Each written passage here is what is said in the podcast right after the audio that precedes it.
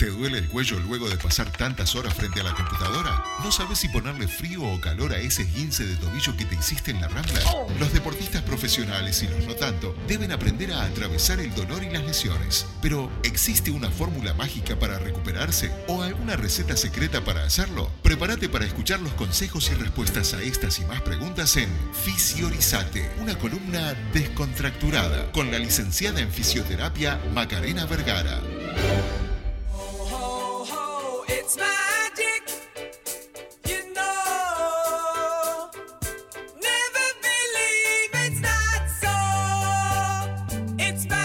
Ya estamos en Fisiorizate, la columna de la fisioterapeuta Macarena Vergara. Maca, ¿cómo estás? Bienvenida. Buenas noches, muchas gracias. Buenas tardes. Buenas, Buenas noches después de cenar. Buenas noches. Que- Perdón. Es que está oscureciendo cada vez más temprano. No viniste eso. sola. No vine sola, hoy estoy acompañada. ¿Por quién? Bueno, ¿por quién? Les presento a los oyentes. Hoy estamos con Andrea Brun, que es una colega licenciada en fisioterapia, DO en osteopatía. Y no solo es colega, sino que también es docente. Y fue docente mía en un par de seminarios. Bien, me alegro. Bueno, Andrea, bienvenida. Hola, muchas gracias. Gracias por estar acá, gracias por venir. Gracias a ustedes. Me imagino que como fue tu profesora tenés que portarte bien, hacer buena letra. Por supuesto, por eso estoy tan derechita sentada en la silla, tratando de aparentar estar seria. Bien, ¿de qué vamos a hablar hoy, Maca? Bueno, el tema para hoy, que directamente lo planteé. No les di ni opción a votación en Instagram. Les cuento, el tema es la osteopatía. Vamos a hablar un poquito sobre lo que es, sobre algunos mitos que andan en la vuelta y algunas preguntas que los oyentes hicieron en mi Instagram. Andrea, no quiero faltarte respeto, lo hago desde mi ignorancia. La osteopatía para mí es el huesero, aquel que vas y te hace sonar todo, lo- todo el cuerpo. Que no- no- nunca tuve la necesidad de ir al huesero, pero una vez entrevisté a uno y me hizo sonar todo. Y dije, qué bien esto, no está tan mal la osteopatía o el huesero, lo que sea. ¿Estoy muy lejos, estoy muy errado de lo que estoy diciendo? No, no, un poco capaz. Sí, de- decirle que sí. Cientos de decirle que está errado. un poco capaz. Son, no somos el huesero, son- es diferente la osteopatía. Este, si bien en, el- en- en el común de la gente piensan que él es, es, es eso, es sonar los huesos, estamos lejos de hacer solo sonar los huesos. Trabajamos la globalidad del cuerpo, o sea, nosotros vamos a buscar donde está la disfunción y en base a esa disfunción vamos a manipular, pero no solo manipulamos eh, vértebras, sino que trabajamos también a nivel muscular, miofacial, ligamentario, trabajamos a nivel visceral, o sea, vamos a buscar el, el dónde está la falta de movilidad que me está generando ese problema, ese dolor, que puede ser local o puede ser a distancia. ¿Y por qué a veces está tan asociado con el huesero, que en realidad es una forma errónea de llamar al osteópata? Sí, la verdad que creo que lo que pasa es que la osteopatía en Uruguay sobre todo es muy nueva. Nueva, pero nu- nueva de paquete, hace poquito. Claro. Este, fíjate que yo soy de la primera generación de osteópatas de la EOM internacional en Uruguay. Este, y antes re- tengo recuerdo, por ejemplo, de mi madre cuando yo era más más chica de, de que a- haya ido al huesero. El huesero del barrio, que nunca A, falta. a mí me da eso, como de Sí. pueblo, de Eh, plaza. Claro, exacto, ¿no? E incluso hasta el día de hoy sigue existiendo el huesero. El, la la- Paréntesis. el huesero, la curandera. Exacto. paréntesis, Boloch, quiero que vayas a agarrar al huesero para la cartelera de chantas, por favor. Ah, ¿es un, es un impostor? Por supuesto. ¿Por Sí. qué es un impostor? Eso es algo como de familias. El padre era huesero, el bisabuelo era huesero y Claro. él es huesero porque es de familia. Sí, es, es No verdad. que- Es, es- es como una tradición familiar. Es como es como decías, eh, creo que está bien dicho, el curandero, ¿viste? El, Claro. que, el que va y que, bueno. Eh, Mano voy- mágica. Claro, y Bueno, me hace el. mi eso. hermana es anestesista y cuando le hablan de la curandera se le ponen los pelos de punta. Nos pasa lo mismo nosotros con, Claro. con el la curandera o el curandero y la culebrilla la, la pone muy de mal humor. Pero bueno, es lo que tiene la ciencia. Ustedes son Claro. vinculadas a la ciencia, a la salud. eh, trabajamos desde otro punto de vista y con otra formación, ¿no? Acá en Uruguay para hacer, este, o sea, el huesero es como dice Maca, que quizás es algo eh, que se viene heredando de que mi padre, mi abuelo y que me va enseñando. En, en la osteopatía es una disciplina que si bien es, es antigua porque se creó a fines del siglo XIX y la creó un médico, este, y la creó justamente porque en aquellos momentos, por ejemplo, los conceptos de asepsia no existían, eh, la anestesia era el bite the bullet, o sea, mordé la bala y bueno, y acaba la operación, Claro. aguantate el dolor. Este, entonces, frente a esa situación, frente a que se le murieron hijos por meningitis, o sea, tuvo como un, ahí un- una especie de, de estado depresivo, eh, fue y hizo como un retiro con indios y en base a sus conocimientos de médico, junto con lo que le enseñaron los indios, empezó a trabajar la terapia manual, o sea, y creó lo que son los principios de la osteopatía, ¿no? Que habla justamente de que es sobre lo que se basa la osteopatía. La estructura gobierna la función, la unidad del cuerpo, la autocuración, la ley de la arteria. Estas son las bases sobre las que las, la- las bases iniciales sobre Claro. las que se trabaja la osteopatía. Eh, y es un trabajo manual, puramente manual. La falta de nada, de no tener nada, bueno, ¿cómo puedo solucionar esto? Y fue como más o menos este, se fue generando esta, esta osteopatía. Y en Uruguay la formación es para fisioterapeutas. O sea, para ser osteópata primero tenés que tener la licenciatura en fisioterapia y ahí ese es el posgrado, que es un posgrado actualmente de cinco años. Cuando yo inicié era de seis. Cinco años es un montón. Cinco años, sí. Es un Exacto. montón. O sea que fíjate que tenemos la formación de fisio más la formación de osteópata, que a los dos años vos tenés un máster en técnicas osteopáticas del aparato locomotor. No sos osteópata, manejás partes de tu cuerpo, manejás Claro. la columna, manejás eh, los brazos, las rodillas, los pies, toda la parte más eh, estructural, más grande. Y en los otros tres años ahí trabajas todo lo visceral.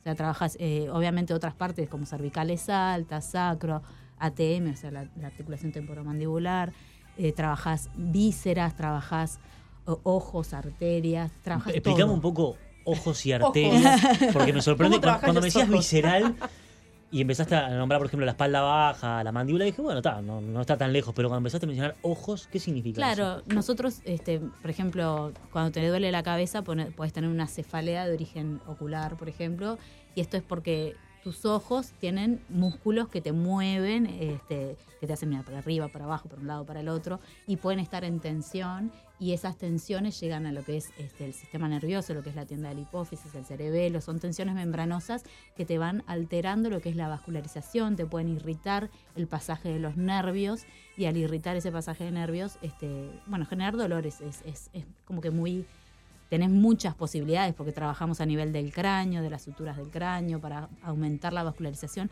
Es un trabajo a nivel más que nada membranoso. ¿Y cómo hago para darme cuenta cuándo tengo que ir a un osteópata? Porque fisioterapia es más sencillo, uno se esguinza y tenés que ir al fisioterapeuta. o Y te- también al osteópata ahí. Pero, claro, ¿cuándo me doy cuenta que tengo que ir al osteópata? Eh, y en realidad al- al osteópata podés ir cuando quieras, porque también no es una disciplina solo terapéutica, sino que eh, te va a tratar desde la prevención también. La osteopatía te va a tratar la disfunción que es el previo a la lesión. Entonces vos al tratar la disfunción estás como que, eh, viste cuando llevas el auto al mecánico para que te haga que te lo ajuste, que quede Sí. todo en orden, bueno, más o menos por ahí. Este, Te arregla la carrocería.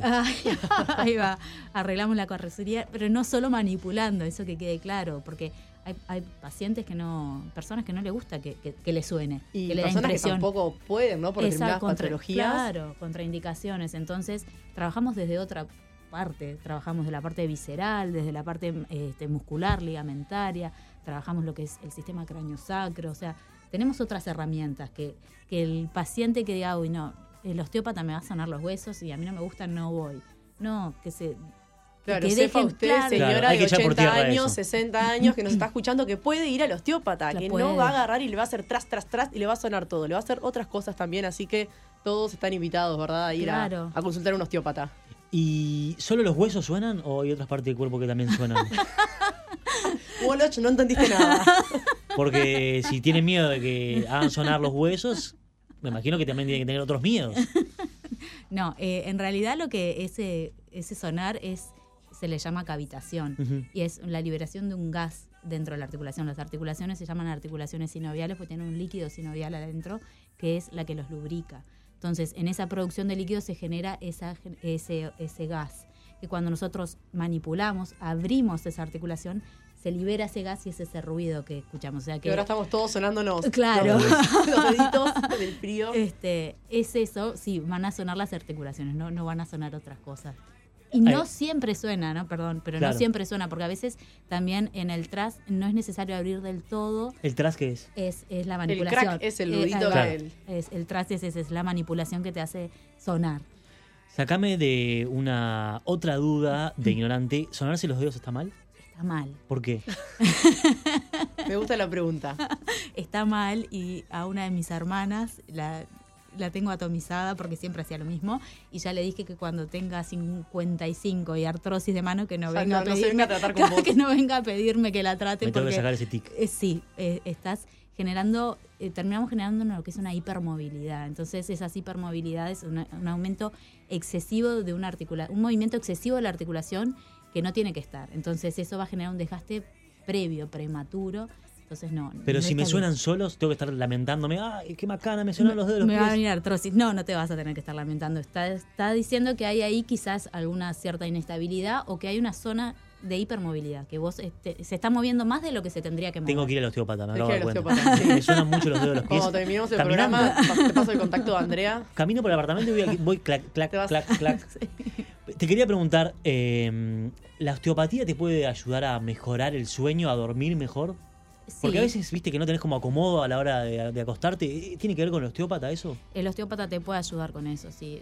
Al trabajar el cuerpo de manera global estamos bajando tensiones, ¿no? Al bajar la tensión ya vas a acostar de, de una manera diferente, vas a dormir diferente, pero a su vez también trabajamos, como te decía, eso es lo que es el, el líquido cefalorraquídeo, que tiene un movimiento que se llama movimiento respiratorio primario, que eso se tiene que equilibrar para que eh, las hormonas que tienen que funcionar de noche funcionen mejor, este, que, te- que tengan allanado el camino. Entonces sí, podemos trabajar con la osteopatía en, en adultos y en niños. En los niños se ve, ayuda muchísimo también, ayuda en lo que es la hiperactividad también, o sea, en tratar, nosotros tenemos un sistema que se llama un sistema simpático y un sistema parasimpático, que es el que regula a nivel visceral y el que regula a nivel hormonal. Entonces, cuando nosotros vamos a dormir, el que tiene que predominar es el sistema parasimpático. ¿Para qué? Para que nosotros podamos descansar y para que las vísceras puedan recuperarse, o sea, puedan limpiarse. Eh, lo que hicieron en el día lo recuperan en la noche, que es cuando Claro. nosotros gastamos menos energías, entonces la víscera utiliza esa energía para recuperarse. Hay gente que a la hora de ir al osteópata toma precauciones porque dice, pa, me encanta ir, pero cada vez que voy salgo como medio hecho una sedita. ¿Por qué pasa eso a veces? sí, eso pasa, que te da sueño, este, te puede Quedas pasar... medio abombado a veces. Que sí, puede ser que quedes medio... sí, Pueden pasar muchas cosas, muchas emociones Muchas también después de ir al emociones, sí, osteópata. Sí, puede, puede ser que, que queden como que con más somnolientos, como que con ganas de dormir. Puede ser que les moleste un poco más la zona, incluso al otro día que haga una meseta. Y esto, esto es esperable, es por las manipulaciones. O sea, estamos trabajando tejidos, estamos trabajando sobre información, sobre receptores nociceptivos, son los que nos dan el dolor y estamos tratando de bajar. Entonces se puede sentir como machucado y demás. Y esto que me decís de como somnoliento es por esto que te digo, porque estamos trabajando equilibrando el sistema simpático y el parasimpático. Cuando vos estás durante el día, tu sistema simpático es el que te mantiene alerta, el que está despier el que te mantiene despierto, el que, el que, el que es el que se le dice el de hucha, El el, de de lucha y huida. Entonces vos ahí estás alerta. Cuando trabajás, que vas a las 12 del mediodía al osteópata y te trabaja este, a nivel de cráneo y baja tensiones, te vuelve a equilibrar y ahí puede ser que... Es difícil eh, eh, volver al trabajo después de ir al osteópata claro. al mediodía. Sí. Eh, lo mejor sería dormir en cistonga. Exacto, sí, exactamente. Perfecto. Y no hacer actividad ese día. Ah, bien, hay que Dejar dejar que el el cuerpo cuerpo descansando. ¿no? se regule, que todo se vuelva más a, a su equilibrio propio. Sí.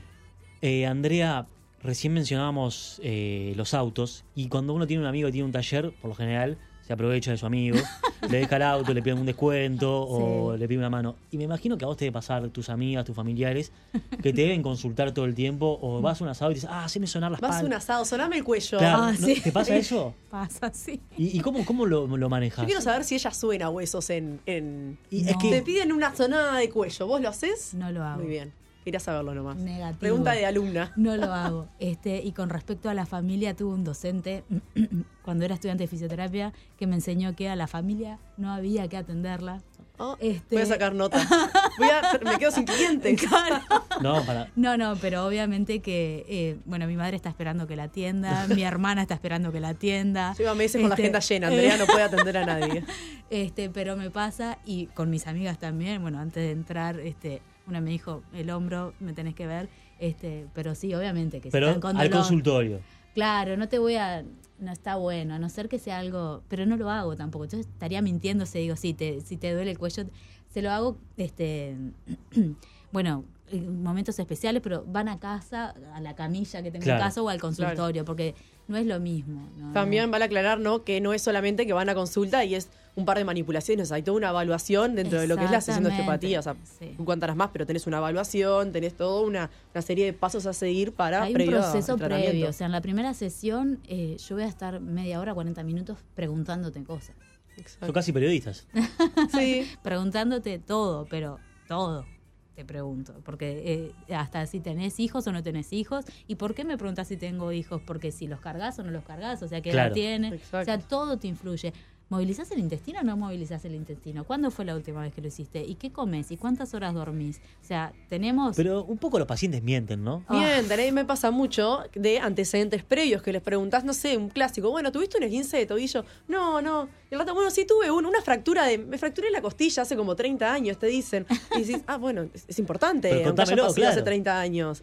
Sí, tenés esos pacientes que no que no se acuerdan y que a medida que vas preguntando o, va- Van o que lo- o vas atendiéndolo, ah, y vos sabés que me acordé ahora, sí, la semana pasada me caí de la escalera de cola, pero está, como no me pasó nada. Claro, como podías seguir caminando, claro, no le di importancia. y, y eso nos influye y nos da Claro. mucha información.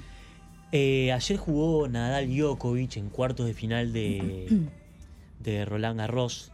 Ganó Nadal. Pero Nadal. Ganó Nadal. Es imbatible en polvo ladrillo.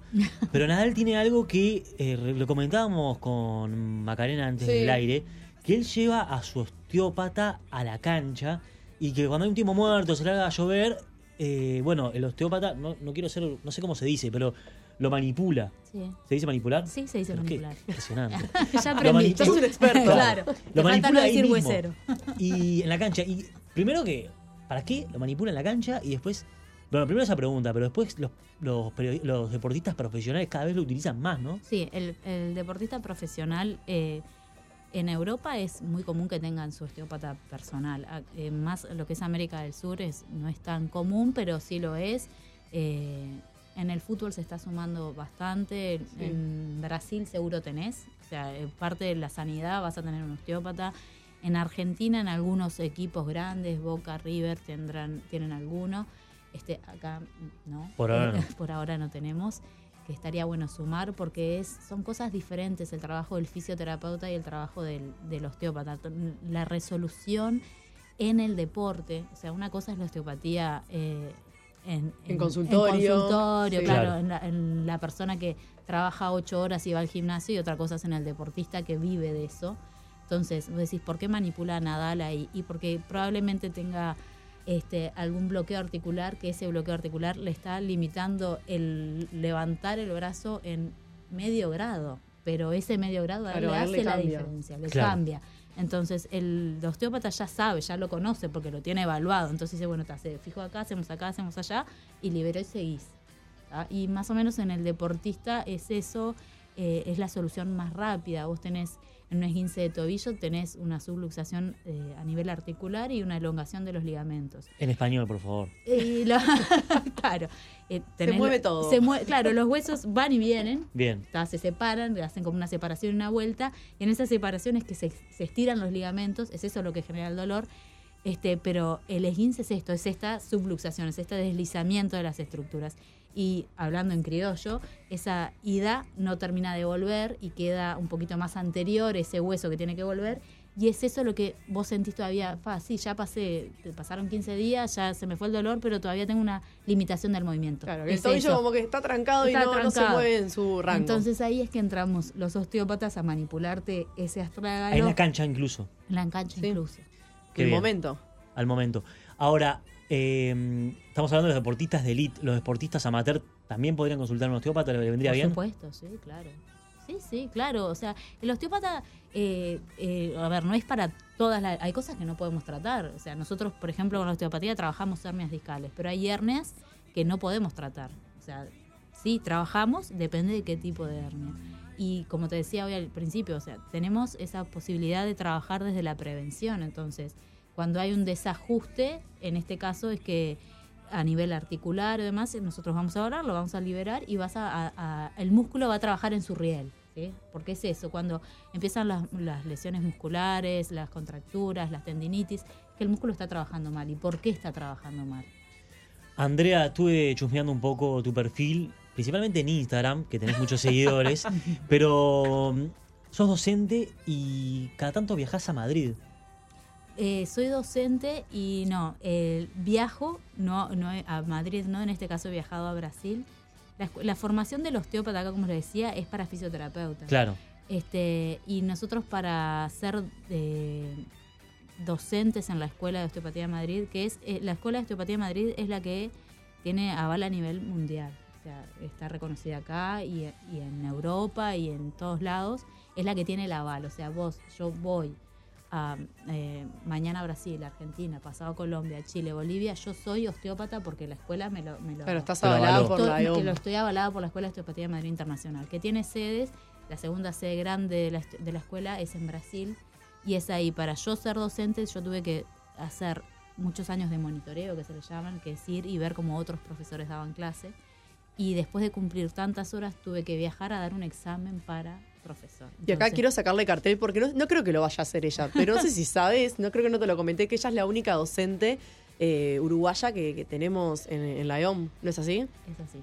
Por ahora, por ahora, por ahora. Y Por ahora, y que- ojalá que, que hayan muchos más, más, realmente, pero sí. esta es un gran logro. Porque es un proceso, o sea, la Es escuela tiene, la escuela se asegura de que los docentes tengan una formación este, que no sea cualquiera. Claro, no es que cualquiera viene y quiere ser docente, o sea, Y, tenés que pasar ese proceso de monitoreo, Exacto. dar tu examen. Exactamente. Y te exigen también tener este el DO, ¿no? Que es el último título, porque vos tenés los cinco años que haces, sos osteópata y después para un DO tenés que hacer un trabajo de investigación, una tesis. DO es eh, doctorado. Es un diplomado en osteopatía, sí. Bien. En Estados Unidos, por ejemplo, el osteópata tiene, la carrera de osteopatía tiene el título de médico en osteopatía, o sea, es la misma, es- eh, son los mismos títulos. Y cambiando un poco de tema, Macarena Vergara, ¿cómo es como alumna? Excelente. Excelente. Gracias, Andrea. Después te doy un chocolate. Está- eso está arreglado, ¿no? No, Obvio, lo hablamos antes. Bueno, muy bien. Eh, Andrea Brun, osteópata, muchas gracias por haber venido, Muchas por habernos sacado, o por lo menos a mí, de esta ignorancia sobre la osteopatía. Macarena Vergara, como siempre, un placer tenerte acá. Los invitamos a que sigan a Andrea en Instagram. ¿Cómo es tu- tus redes? Osteópata Andrea Brun. Perfecto. Y cualquier consulta te pueden hacer por ahí en, Por supuesto. en las redes. Un poco más, un poco menos, termino contestando siempre. Bien, me imagino que con la canción que habíamos arrancado era porque el osteópata, en cierta manera, hace magia, ¿no? No, por todo lo contrario, porque no hacemos magia, sino que lo que hacemos es algo que está avalado por la Es ciencia. ciencia. Es ciencia. No es que vamos y sonamos huesos, no es que el dolor se les va a ir por magia. Todo lo que hacemos es ciencia. Tiene Bien. un respaldo. Exacto. Bueno, les agradezco mucho por haber venido a ambas. Gracias, Boloch. Mañana a la audiencia nos encontramos en todos los kioscos con las nuevas ediciones de búsqueda y de galería y nos vamos escuchando Magic de Pilot porque es el contrario, es porque ustedes hacen ciencia. Exacto. No Será hasta mañana.